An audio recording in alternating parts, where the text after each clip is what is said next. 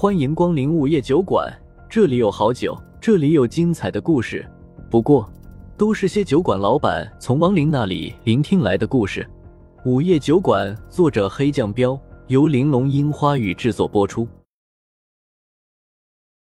第一百七十章魔祖传说。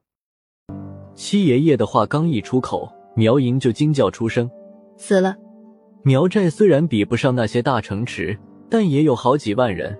这才三年的功夫就死了一半，风正苏心下也是一惊。他们都是怎么死的？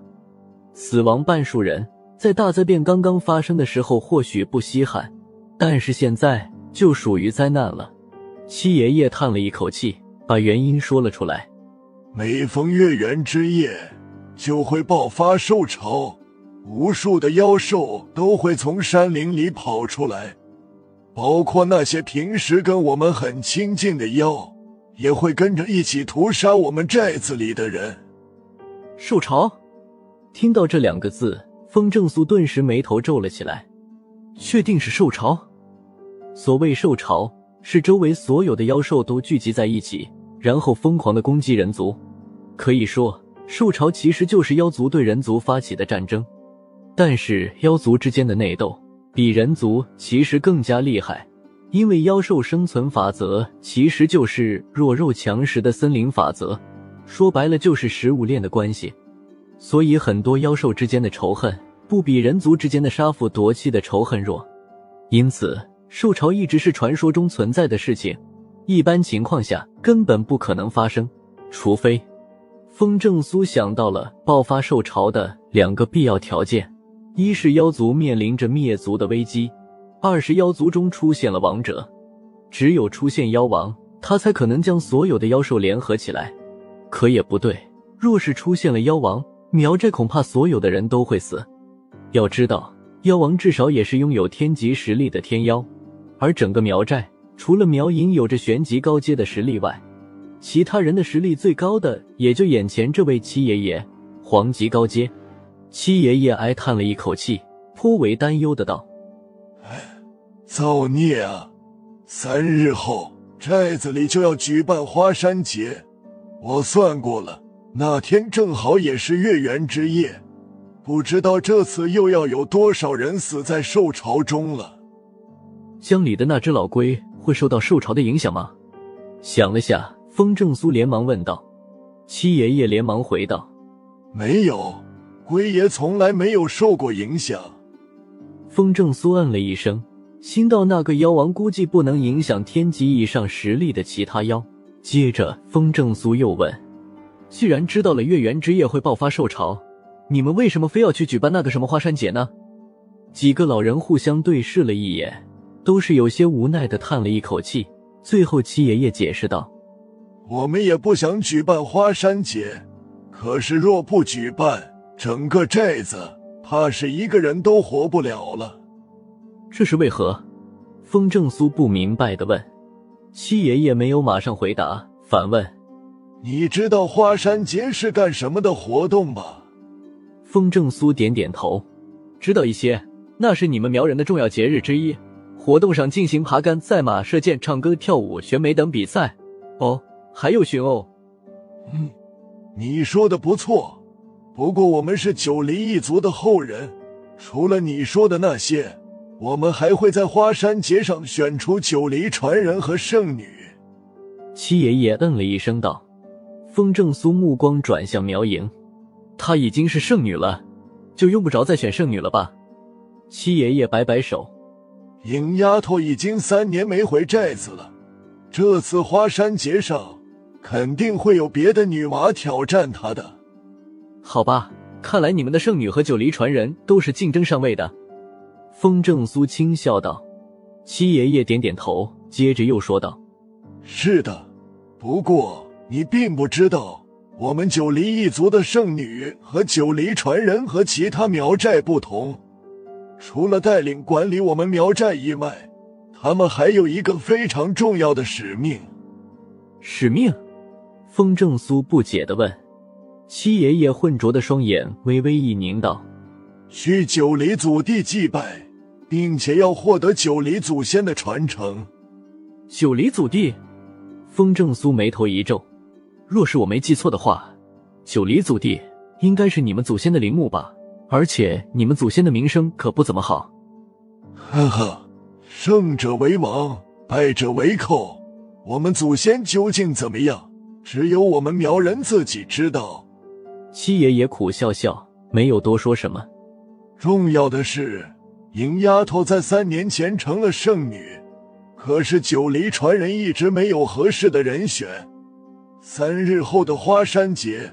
正好是我们九黎一族的千年之期，如果到时候圣女和九黎传人不能在九黎祖地成功获得传承，我们九黎一族就会灭亡。紧接着，七爷爷又说道：“风正苏听得满头雾水，千年之期，传承？我们祖先死后，每隔千年，他们的亡灵就会苏醒一次。”让圣女和九黎传人进入祖地获得传承，当然，获得传承没那么简单，要经过很多考验。若是通不过考验，祖先的亡灵就会震怒，觉得我们不配当他们的后人。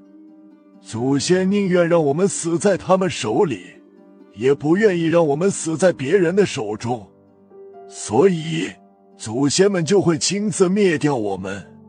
七爷爷表情有些痛苦的接着说道：“听他这么一说，风正苏忍不住的骂道：‘那他们算什么祖先？’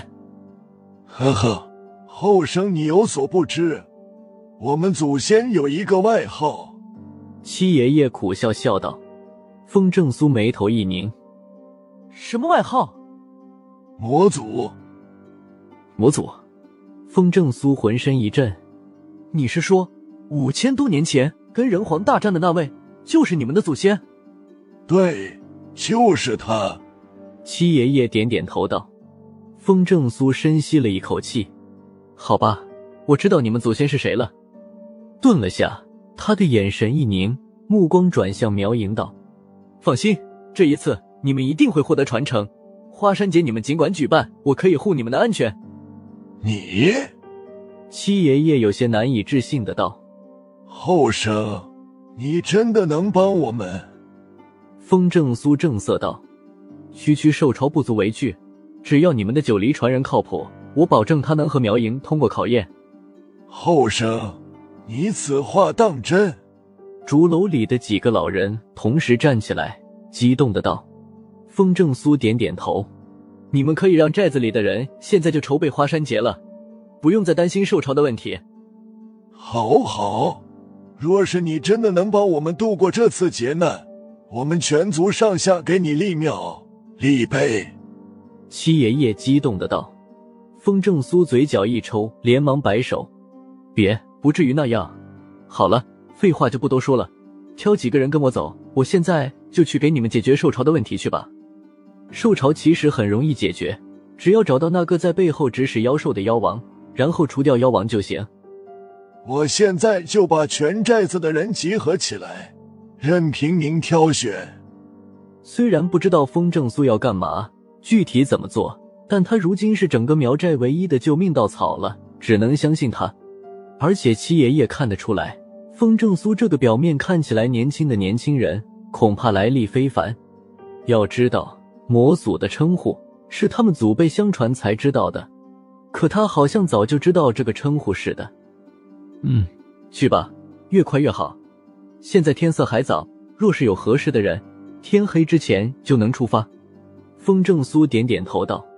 七爷爷连忙对苗莹说道：“莹丫头，你先在这里陪着大人吧，我们几个现在去集合寨子里的人。”等等，老人家，其实你不用那么麻烦，只需通知那些竞选九黎传人的人就好，集合全寨子的人没必要。风正苏提醒道：“几个老人一愣，然后反应过来道：‘对对，我都老糊涂了。有资格竞选九黎传人的后生，已经是我们寨子里最优秀的男子了。’”风正苏微笑着点头，没再多说什么。等七爷爷他们一走，苗颖忍不住的问道：“你好像对我家祖先很熟悉的样子，人皇、凤凰，你们之间有关系吗？”他可是知道，风正苏好像有个封皇后人的身份。又到了酒馆打烊时间，下期的故事更精彩，欢迎再次光临本酒馆听故事。